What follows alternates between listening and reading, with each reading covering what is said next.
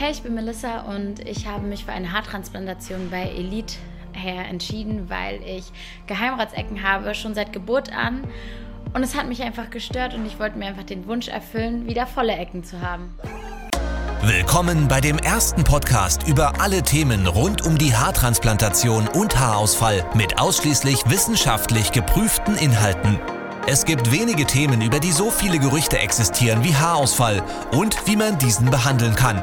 Als größte Haarklinik der Welt hat Elitair über 100.000 Patienten behandelt und Jahre in die Forschung investiert. Im Podcast Elitair On Air werden dir alle Erkenntnisse der vergangenen zehn Jahre kostenfrei und spannend zusammengefasst zur Verfügung gestellt. Viel Spaß!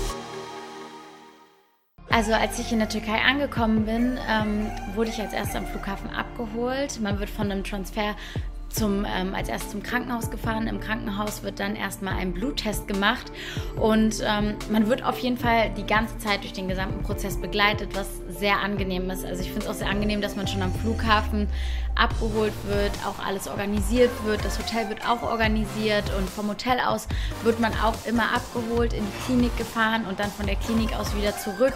Ähm, man wird sehr, also es wird sich sehr um einen gekümmert und ich finde es auch super, dass die auch ähm, Dolmetscher hier haben, weil manche sprechen kein ähm, Deutsch.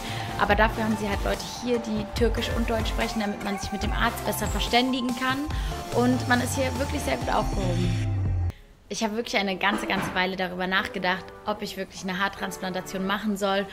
Aber einfach, weil ich mir das Ganze auch ähm, etwas schwieriger vorgestellt habe, vor allem auch in die Türkei zu fliegen. Es war für mich als erstes ziemlich viel zu tun und ziemlich ähm, aufwendig.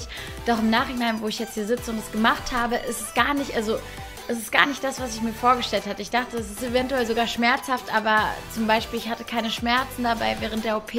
Und ähm, jetzt nach den paar Tagen sieht es auch schon wieder völlig in Ordnung aus. Und auch als Frau hat man vielleicht am Anfang erstmal so ein bisschen Sorgen, dass man auch an der kahlen Stelle dann eventuell keine Haare sieht. Aber wie ihr sehen könnt, ist bei mir alles, also es sieht alles normal aus, außer dass meine Haare jetzt ungekämmt sind. Und ähm, ja, ich freue mich einfach auf die Endergebnisse, wie es am Ende aussehen wird. Und es ist einfach etwas, wofür ich mich jetzt entschieden habe. Und wenn alles nachgewachsen ist, bin ich einfach überglücklich damit, weil ich endlich keine Geheimratsecken mehr habe, weil das was ist, was mir wirklich nicht gefallen hat, womit ich.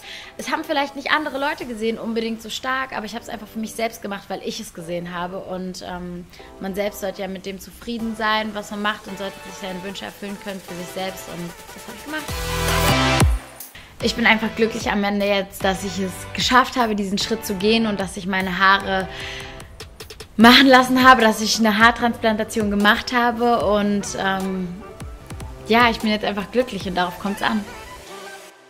Das war der Elitair On Air Podcast. Wenn auch du endlich wieder stolz in den Spiegel blicken möchtest und wissen willst, welche Möglichkeiten es gibt, um schnell zu vollem Haar zu kommen, dann gehe jetzt auf elitair.de und führe deine kostenlose Haaranalyse durch.